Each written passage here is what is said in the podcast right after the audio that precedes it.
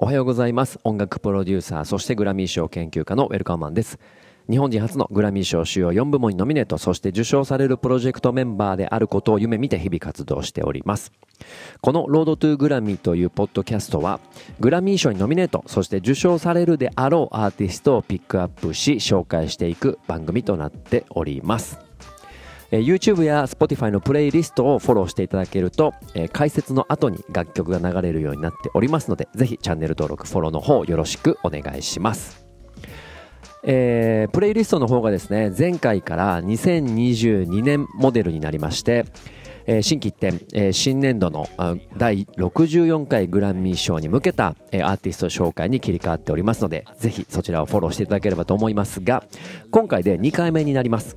2回目のアーティストはこれもすごく今話題沸騰中のジャスティン・ビーバーの新しいアルバム「Justice」からですね。1曲ピックアップしたいと思います。えージャスティン・ビーバーはですね第64回のグラミー賞をですね授賞式を欠席しておりましてアルバムの「チェンジズ、えー昨年出たやつですね。実は私ウェルカーマンが1年間で一番聴いた楽曲が実は「チェンジズだったんですが最優秀ポップアルバム賞のほか3つのポップ部門とカントリー部門にノミネートされていたんですが行動メロディーボーカルスタイルヒップホップのドラムこのアルバムは R&B なんだと主張しており R&B 部門にノミネートされなかったことへの違和感をインスタグラムで訴えておりちょっとその辺が話題沸騰になったりですね。えー、チェンジーズのアルバム自体は自分の奥さんである彼女にね、えー捧げたものだったりとか、まあ、いろんな話題沸騰したアルバムから1年でなんと新しいアルバムを発表しております。はい、で今回楽曲紹介する楽曲はあの先にお伝えすると「Peaches」っていうね、えーミュージックビデオも公開されておりますフューチャリングでダニエル・シーザーやギビオンををピあのと参加がししておりまして非常に R&B テイストの素晴らしい楽曲になっておりますで、えっとここでですね改めてちょっとジャスティン・ビーバーのですねプロフィールも紹介しておきたいと思いますあの非常に長くなってしまうぐらいね素晴らしい功績を持っているんですがざざざっとお伝えしていくとですね1994年3月の1日、えーカナダのオンタリオ州ストラトフ、えーストラトフォードで生まれ、えー独学でドラムギターピアノトラペットを習得したシンガーソングライターですね。12歳の頃 YouTube にアップした、えーパフォーマンス映像が瞬く間に5000万回再生を突破。ネット上で話題になりデフジャムと契約しております。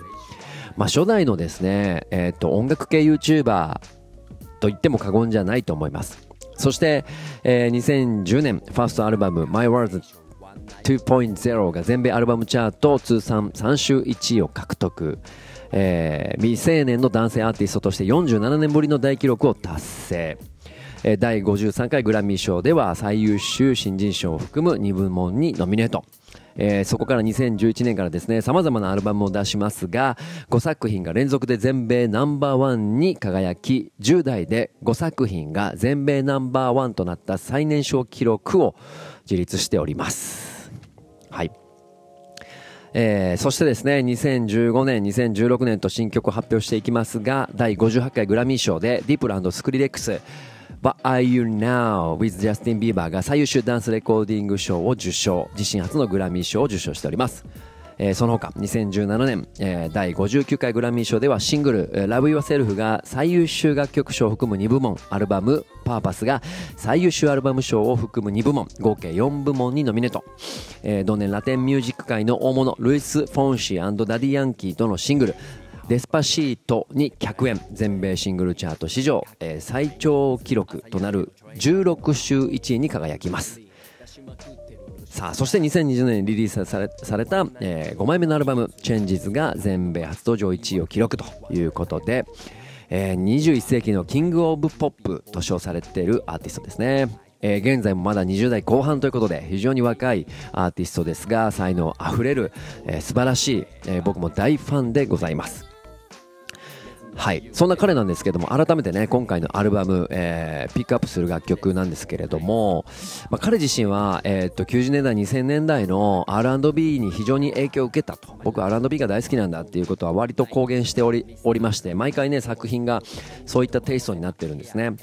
でダンスミュージックとの、まあ、いわゆる融合された音楽っていうのも一時ね非常に出てきてますが、えー、 Changes に関してもこの今回の Justice に関しても彼自身が好きな音楽が非常に表現されてるなと思います。メロディーアプローチとかもコードワークとかもその1990年代2000年代の R&B の、えー、テイストに非常に、えー、似てたりとか、まあ、いわゆる BPM とかねあの音のアプローチとかも非常にその、えー、雰囲気を醸し出していますね。で、えー、っと特に今回の楽紹介する楽曲なんですけれどもこの客演が非常に素晴らしいなと思っていててなんかねさ、えー、と今非常にこう話題沸騰なアーティストかつ、えー、彼のルーツからすると非常にこう納得するっていうところを抑えているなと思って客演の素晴らしさとその楽曲の素晴らしさがなんかこうすごくこうマッチしてるなと個人的には思って、えー、このジャスティスのアルバムをですね僕はもう毎日毎日リピートして聴いています。はい。